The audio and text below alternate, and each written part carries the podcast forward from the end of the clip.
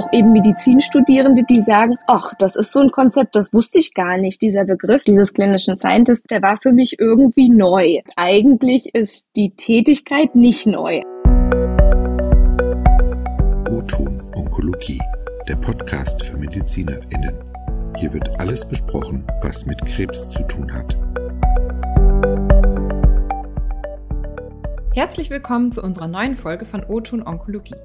Unser Podcast ist ein gemeinsames Projekt von Medical Tribune Onkologie Hämatologie und Journal Onkologie. Alle zwei Wochen sprechen wir hier in wechselnden Teams mit Expertinnen und Experten zum Thema Krebs.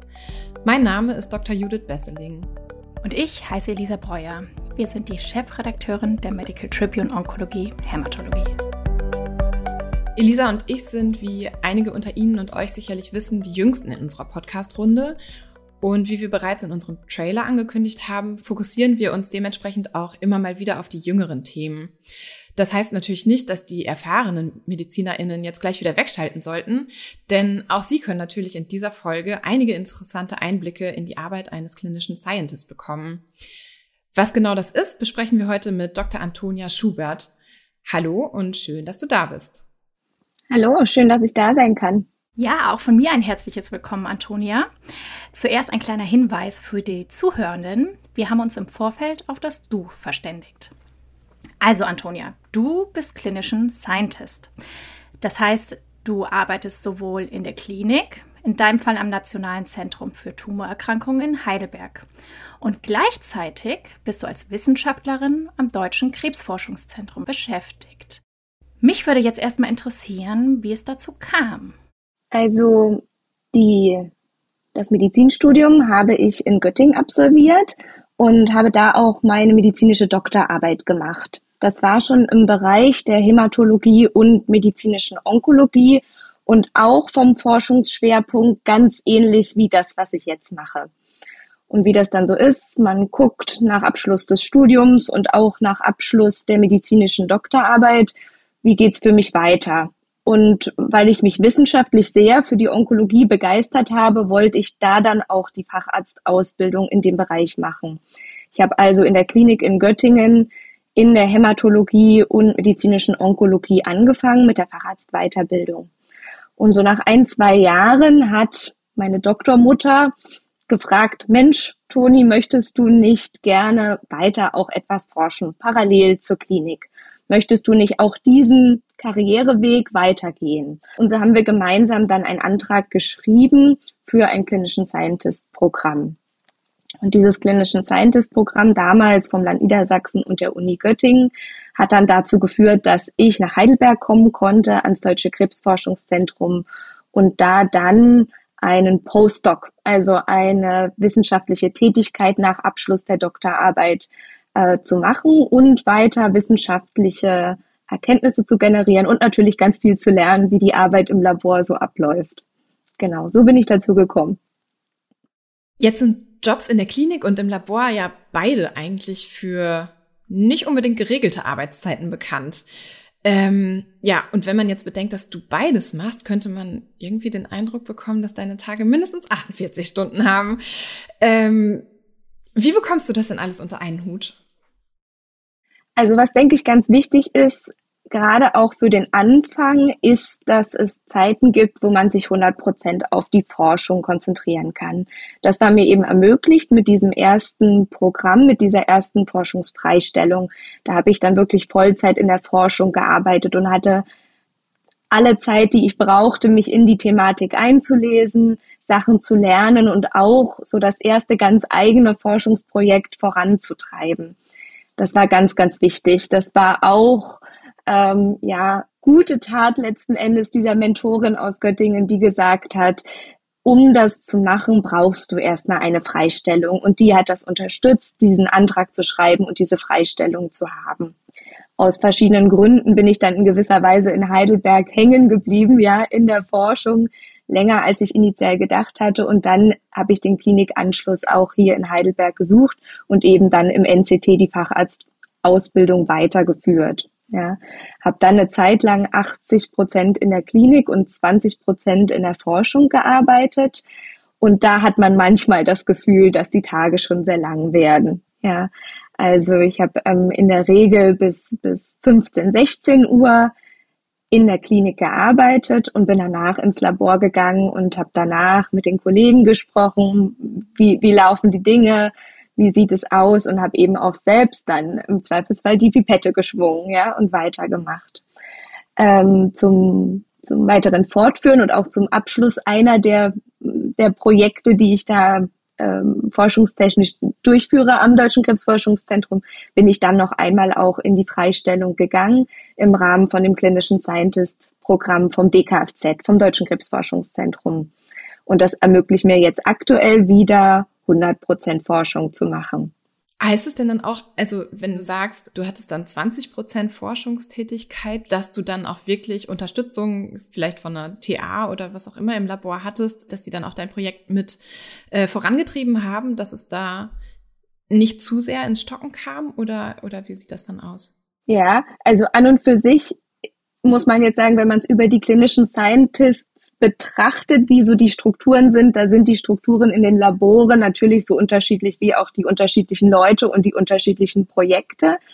Ähm, es ist natürlich sehr hilfreich, wenn man da technische Unterstützung hat oder auch die Unterstützung von Studierenden. Ja, man kann natürlich dann Medizinstudenten betreuen oder auch Masteranden betreuen. Ähm, wir haben auch häufiger mal so ein Buftis vom Bundesfreiwilligendienst, die mit im Labor arbeiten. Ähm, so, so ein breites Spektrum an Unterstützung ist natürlich immer gut. Ich ähm, persönlich jetzt mit dem Corona-Lockdown habe ein bisschen ähm, von der den wie sage ich das am besten reduzierten Personenzahlen im Labor, die wir aufgrund der Corona-Beschränkungen hatten, war ich da eingeschränkt, auch sozusagen zusätzliches Personal zu rekrutieren, jetzt explizit für dieses Jahr, für diese Zeit. Ähm, das sind aber natürlich Ausnahme Dinge, die einfach die Pandemie mit sich gebracht hat. Ähm, an und für sich ist es optimal, sich möglichst breit aufzustellen und sich eben technische Hilfe und auch Hilfe von, von Studierenden zu holen. Du hast gesagt, dass du ja jetzt auch Freistellung hast für die Forschung. Wie lange strebst du das jetzt an? Also im Rahmen von diesem klinischen Scientist-Programm am DKFZ bekommt man insgesamt zwei Jahre Forschungsfreistellung. In dieser Zeit wird in der Regel der Vertrag mit der Klinik auch hm, beurlaubt. Man ist da in der Beurlaubung, was immer sehr lustig ist, weil man macht ja keinen Urlaub. Die Kollegen in der Klinik denken manchmal, man liegt am Strand. Ähm, man ist aber von den klinischen Tätigkeiten befreit und äh, kann sich dann Vollzeit auf die Forschung konzentrieren.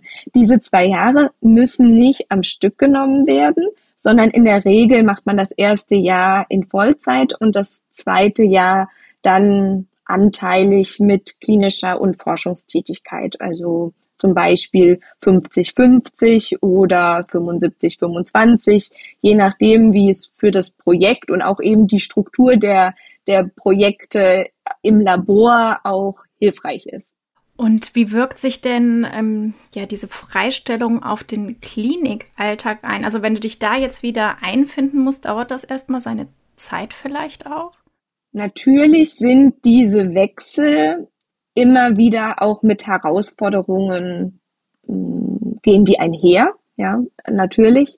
Ähm, auf der anderen Seite hat man während der Facharztausbildung immer wieder Wechsel. Gerade in der inneren Medizin, in der Hämatologie und Onkologie sind die wenigsten über die fünf, sechs, sieben Jahre immer in derselben Abteilung und auch nicht immer auf derselben Station. Insofern sind wir ja gut geschult darin, so eine Wechsel auch zu vollziehen. Und es ist dann nicht der Wechsel auf Intensivstation oder in die Notaufnahme, sondern eben der Wechsel ins Labor und dann zurück. Also bisher waren ja auch äh, so Forschungstätigkeiten von MedizinerInnen häufig als Freizeit- und Feierabendbeschäftigung verschrien. In anderen Ländern sieht das ja ganz oft auch anders aus.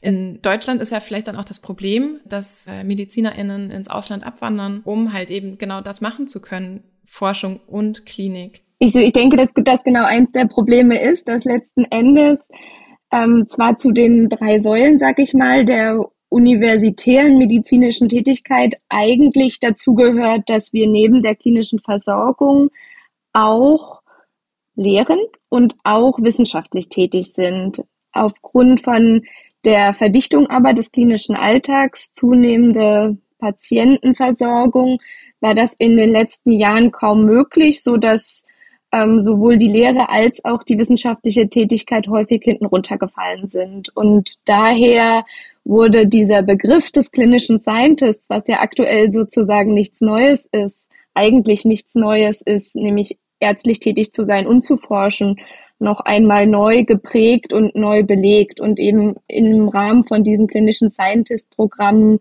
auch nochmal neu zu, zu Leben erweckt, sag ich mal. Und diese Programme sollen so eine Vereinbarkeit eben von wissenschaftlicher Tätigkeit und klinischer Tätigkeit und dann die duale Karriere, wie es häufig heißt, ähm, dann eben unterstützen und fördern. Und würdest du sagen, dass diese neue Prägung von dem Berufsbild klinischen Scientist mittlerweile dann auch in Deutschland etabliert ist? Also ich habe immer noch Studierende, die sich für Arbeiten bei uns im Labor bewerben, auch eben Medizinstudierende, die sagen, ach, das ist so ein Konzept, das wusste ich gar nicht. Dieser Begriff, der war für mich irgendwie neu.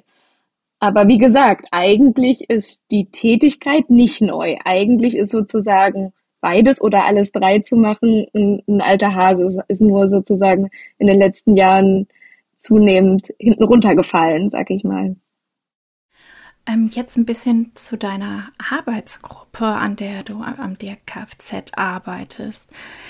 Ähm, das Ganze heißt ja Signalwege und funktionelle Genomik, das Thema.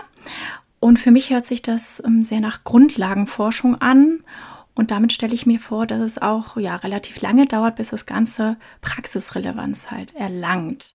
Genau. Und ich begeister mich einfach dafür. Mir macht es sehr viel Freude, bei so sehr grundlagenorientierten Themen wirklich zu versuchen, die Mechanismen zu entschlüsseln. Wie funktioniert das? In dem Fall jetzt, wie genau funktioniert die Kommunikation zwischen den Krebszellen und dem umliegenden Gewebe? Da kommen dann diese Signalwege äh, in, in, den, in den Fokus. Fokussiert ihr euch denn da auf einen ganz bestimmten Signalweg? Wir interessieren uns da vor allem für den sogenannten Windsignalweg. Das ist ein Signalweg, der während der embryonalen Entwicklung eine große Bedeutung hat und dann aber dysreguliert zu finden ist in verschiedenen Tumoren, zum Beispiel in der Krebsentstehung vom kolorektalen Karzinom, also vom Darmkrebs mit der Adenomkarzinomsequenz und der APC-Mutation. Wir finden ihn aber auch häufig dysreguliert im Rahmen der Metastasierung, zum Beispiel vom Brustkrebs. Und wir untersuchen jetzt, wie sozusagen diese Kommunikation im Kontext des Krebses spezifisch abläuft und ob es vielleicht Unterschiede gibt, die man dann für therapeutische Ansatzpunkte nutzen kann. Denn wenn man jetzt sich überlegt, man möchte einen Signalweg hm, ausschalten und angreifen, der so essentielle Bedeutung hat, auch in der Entwicklung und in der Zellhomöostase und der Differenzierung von Zellen und Geweben, dann würden wir natürlich auch starke Nebenwirkungen einer solchen Therapie erwarten. Und in gewisser Weise ist dann manchmal der Blick eines Mediziners notwendig, um dann auch zu sagen, Mensch, das könnte jetzt ein interessanter Ansatzpunkt sein oder das ist was Spezifisches in der Interaktion, was wir nutzen können. Vielleicht nicht unbedingt für dann eine Therapie, aber vielleicht auch für eine frühe Diagnostik, um früher herauszufinden, hier findet gerade eine Streuung statt. Ja, wie ist die Gefahr einer Metastasierung? Ja, das kann ja ganz vielseitig sein. Häufig ist so, dass das Endziel natürlich auch eine therapeutische Intervention, aber da gibt es ja viele Zwischenschritte, ähm, die durchaus, wo Erkenntnisgewinn vonnöten ist, ja, sei es für die frühe Diagnostik oder eben die Therapieoptimierung. Du hattest gesagt, dann ist auch mal der Blick des Mediziners nötig. Wie ist das denn? Also bei Judith und mir ist es so, wir sind Biologin und arbeiten in der Medizinredaktion. Du bist Ärztin und ich gehe jetzt mal davon aus, primär hast du NaturwissenschaftlerInnen als KollegInnen, oder? Und du sagst gerade hier Relevanz vom Mediziner draufschauen. Habt ihr da eine recht ja, diverse Gruppe, die unterschiedlichen beruflichen Background mit sich bringt und damit auch das Ganze vorantreiben kann mit unterschiedlichen Sichtweisen?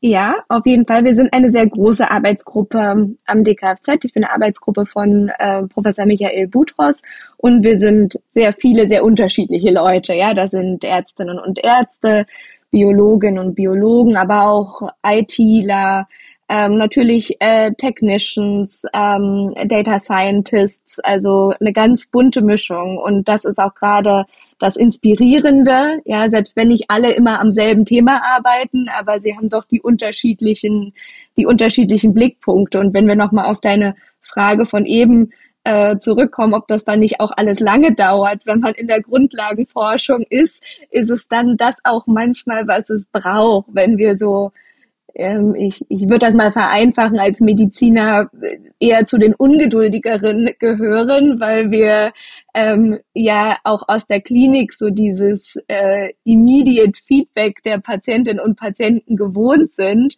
Da ist es manchmal dann auch gut, wenn dann eine von den Biologinnen, Kolleginnen sagt, Mensch, hab Geduld, das dauert einfach ein bisschen, ne? das ist nicht von jetzt auf gleich fertig. Therapie gegeben, Kalium gesenkt, Kalium hoch, ja, sondern ähm, da muss man dann auch ähm, einfach am Ball bleiben und die Projekte längerfristig vorantreiben. Und dafür, dabei hilft auch das, das große interdisziplinäre Team. Und eure Forschungsergebnisse greifen die dann zum Beispiel andere Studiengruppen am DKFZ auf, um daraus dann zum Beispiel Medikamente zu entwickeln? Was wir auch machen bei uns im Labor, ist tatsächlich ähm, unsere Grundlagen wissenschaftlich generierten Tools, sag ich mal, ähm, in äh, Screens einzusetzen, wo wir zum Beispiel Drug-Interaktionen testen. Ja, das können wir machen ähm, mittels Hochdurchsatzanalysen, wo wir verschiedene Zelllinien zum Beispiel ähm, behandeln und dann die Veränderung der Zellen und auch von verschiedenen Proteinen als Antwort auf diese äh, Drug Treatments ähm, analysieren können.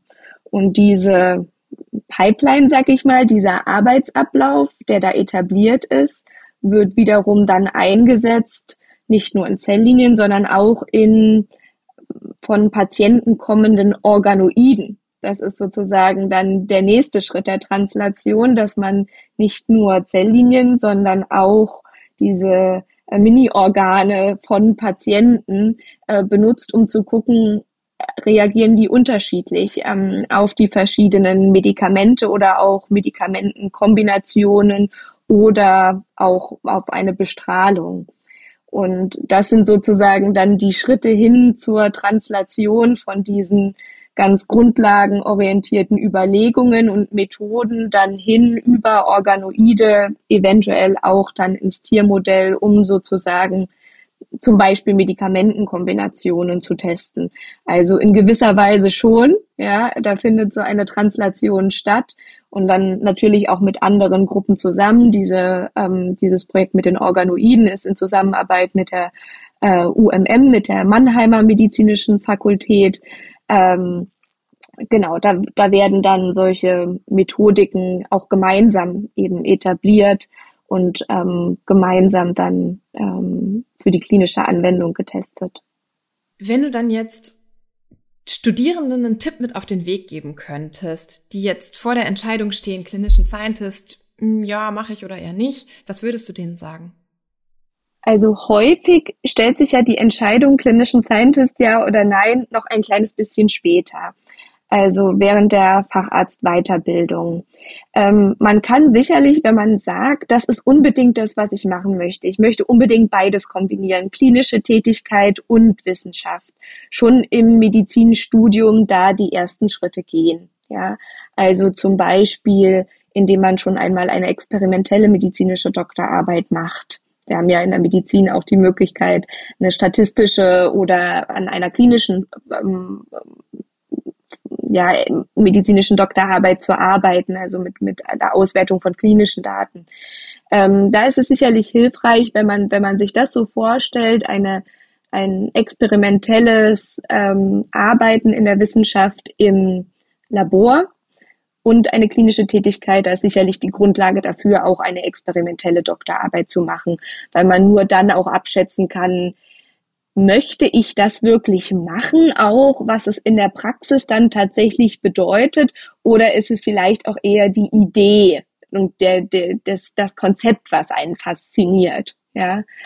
Ähm, ansonsten dann später während der Facharztausbildung habe ich persönlich für, für meinen Lebensweg sozusagen bisher als sehr nützlich gesehen, dass ich wirklich auch Grundlagen der Facharztausbildung bereits absolviert hatte, als ich dann ins Labor gegangen bin, Vollzeit das erste Mal wieder. Also, dass ich die Außenrotationen hatte, die für den Facharzt wichtig sind und auch die Intensivrotation, weil es mir jetzt das deutlich einfacher macht, auf den Weg zur, zur Facharztreife und zur, zur Prüfung zum Internisten ähm, darauf eben äh, zurückgreifen zu können und zu sagen, okay, das habe ich schon absolviert, ähm, da mit dieser prozentualen Tätigkeit, sag ich mal, 50, 50, 75, 25, 80, 20, bestimmte Rotationen auch schwierig oder nicht möglich sind. Also Intensivstation mit 50, 50, das ist äh, nicht wirklich realisierbar. Und insofern war das für mich der richtige Weg. Das heißt aber nicht, dass es nicht für andere auch bessere Möglichkeiten gibt. Ja, also da sind ja auch einfach die Menschen unterschiedlich und auch die Projekte unterschiedlich. Ähm, ich habe Kolleginnen und Kollegen, die direkt nach dem Studium gleich in so ein klinischen Scientist-Programm gestartet sind und sozusagen noch gar keine klinische Erfahrung haben, was für viele Projekte auch gar nicht unbedingt notwendig ist. Ja, also wenn man wirklich auch so Grundlagen äh, interessiert ist und, und Grundlagenforschung macht, da ist das vielleicht gar nicht so wichtig, ja. Und ähm, andere Kolleginnen und Kollegen sind schon kurz vor Abschluss des, des Facharztes und haben schon die Facharztreife und gehen dann das erste Mal in ihre Forschungszeit. Und für die ist das der richtige Weg. Insofern gibt's dann nicht die One-Fits-All-Lösung, sondern man muss einfach ähm, so ein bisschen schauen, was die Strukturen sind und wie es für einen persönlich auch gut passt. Ja, du hast ja jetzt mit Leidenschaft über das Berufsbild klinischen Scientist gesprochen und auch gesagt, für dich ist es der richtige Weg. Jetzt zum Abschluss hätte ich trotzdem noch mal gern gewusst, gab es auch mal Situationen, wo du dann gedacht hast, oh, es war vielleicht doch die falsche Entscheidung, ähm, Klinik und Labor, weil man sich zwischendrin ja auch zerreißen muss und für etwas immer entscheiden muss. Also es ist sicherlich so, dass es immer wieder auch Herausforderungen mit sich bringt. Ähm, es ist immer wieder auch so, dass es mal lange dauert, bis die Publikation fertig ist, dass es lange dauert, wenn man auf die Facharztzeit guckt und denkt, oh Mensch, komme ich überhaupt nicht voran, wann werde ich wohl mal Facharzt sein, ja. Ich muss aber tatsächlich für mich sagen, dass wenn ich so überlege, was habe ich alles gelernt in dieser Zeit, in dieser Postdoc-Zeit und in dieser Zeit des wissenschaftlichen Arbeitens, dass das immer überwiegt und auch immer überwogen hat. Also, dass ich einfach sage, ich habe ich hab so viel gelernt, ähm, nicht nur bezüglich wissenschaftlichen Arbeitens und der Möglichkeit, mich auch intensiv in ein Thema einzuarbeiten, sondern auch ähm, was so Projektmanagement angeht, seine eigene Zeit zu strukturieren und organisieren, auch mit anderen Leuten, anderen Fachdisziplinen zusammenzuarbeiten und, und diesen, die unterschiedlichen Blickwinkel und Perspektiven auch wertzuschätzen und ähm, so dass ich für mich immer gesagt habe, selbst wenn ich aufhöre und es gibt keine Publikation, es gibt keine Habil, das ist alles am Ende macht das keinen Sinn, was ich da erforscht habe, hatte ich immer das Gefühl, was ich für mich als Menschen gelernt habe und wie ich mich weiterentwickeln konnte, hat überwogen, so dass ich nie sagen würde, das ist irgendwie verschwendete Lebenszeit, sag ich mal, ja. Ähm, natürlich sind die Wege dann auch nach so einem klinischen Scientist-Programm sehr unterschiedlich. Ja, es gibt sicherlich die Leute, ähm, die danach merken, hm, so richtig ist es doch nicht das, was ich mir vorgestellt habe ähm, die vielleicht auch merken, ich will nicht an der Universitätsklinik bleiben. Also Wissenschaft interessiert mich, Patientenversorgung interessiert mich, aber es spielt ja am Ende dann doch noch mehr auch anderes Strukturelles mit ein, um dann das längerfristig weiterzumachen.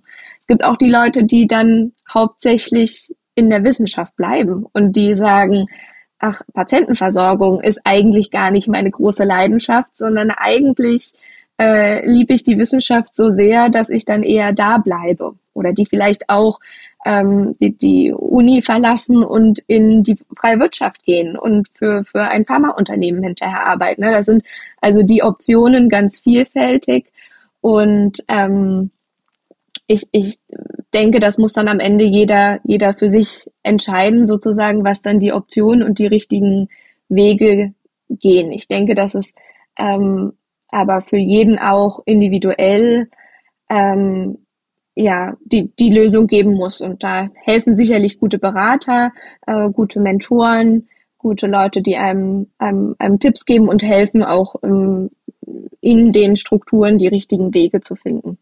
Und gibt es dann nach den zwei Jahren auch noch weitere Möglichkeiten, als klinischen Scientist gefördert zu werden oder ist danach dann immer Schluss? Initial sind die Projekte, die ähm, Förderungen äh, von den klinischen Scientist-Programmen für diese am Anfang häufig ein bis zwei, anderthalb Jahre ausgelegt gewesen.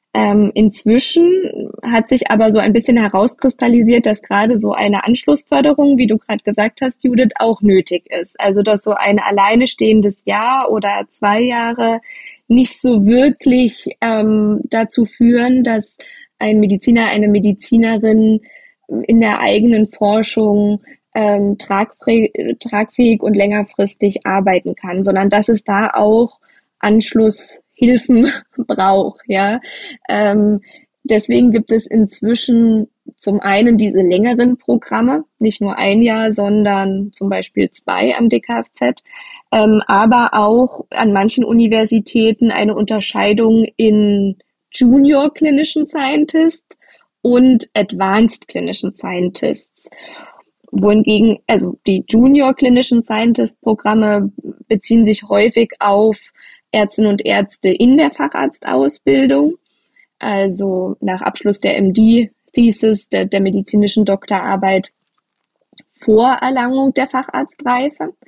Ähm, und die Advanced Clinician Scientist Programme, die dann eher später aufbauend auf so einem Junior Clinician Scientist Programm ähm, so in dem Zeitraum der Facharztreife oder nach Abschluss des Facharztes, ähm, in dem Zeitraum auf wissenschaftlicher Seite der ähm, Habilitationsreife, also des, des Aufbaus der eigenen Gruppe und des, des Erlangens dann auch einer einer, einer Berufung, einer Professur letzten Endes in, in diesen Zeitraum fallen, die da dann nochmal spezifisch auch Freistellungen erlauben sollen, um so Schritte wie die Etablierung der eigenen Gruppe, ähm, auch ermöglichen sollen. Das, das Schreiben dann von auch eigenen Förderanträgen zum Beispiel, nachdem man aus diesen ersten, aus dieser ersten Zeit die, die Ergebnisse hat, die vielleicht publiziert hat, ja, dass man daraus dann sozusagen da, da Zeit hat, sich, sich neu auch aufzustellen und aufzubauen.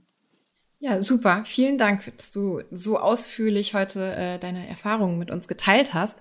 Und also ich muss sagen, mir ist dadurch einfach viel klarer geworden, wie sich der Alltag eines klinischen Scientists von der, ich sag mal, klassischen Medizin unterscheidet. Wir wünschen dir natürlich dann auch weiterhin viel Erfolg für dein Forschungsprojekt und äh, ja, mal sehen vielleicht, wenn wir jetzt so immer die aktuelle Literatur durchgucken, vielleicht sehen wir da ja auch mal deinen Namen und können dann lesen, was du, was du im Labor alles so erreicht hast. Ich möchte mich auch noch mal recht herzlich bedanken, Antonia. Und ja, alles Gute und bis bald. Vielen Dank, vielen Dank, dass ich dabei sein durfte. Morgen startet bereits das diesjährige ESCO Annual Meeting und am Donnerstag nächste Woche der EH-Kongress. Wir werden digital teilnehmen und reichlich Beiträge über auserwählte Sessions liefern. Die Links zu den dazugehörigen Webseiten packen wir in die Show Notes. Bitte nicht wundern, aktuell sind die Webseiten natürlich noch nicht gefüllt. Das passiert erst im Nachgang zu den Kongressen. Außerdem veranstalten wir am 14. Juni ein akkreditiertes Live-Webinar mit Prof. Dr. Frank Riesinger aus Oldenburg, in dem er uns seine Highlights vom ASCO zum Thema NSCLC verrät. Das Webinar wird im Nachgang auch on demand zur Verfügung gestellt und den Link zur Anmeldung packen wir ebenfalls in die Show Notes. In der nächsten Folge sind dann wieder unsere Kolleginnen vom Journal Onkologie zu hören. Ja, liebe Zuhörende, Wenn Ihnen und euch diese Folge gefallen hat, dann abonniert uns natürlich gerne bei Spotify, iTunes oder den weiteren gängigen Podcast-Portalen und wir freuen uns natürlich auch über Likes, Bewertungen und Kommentare. Alle wichtigen Infos zu dieser Folge und unsere Kontaktdaten stehen wie bereits angekündigt in den Show Notes. Bis zum nächsten Mal sagen Judith Besseling und Elisa Breuer.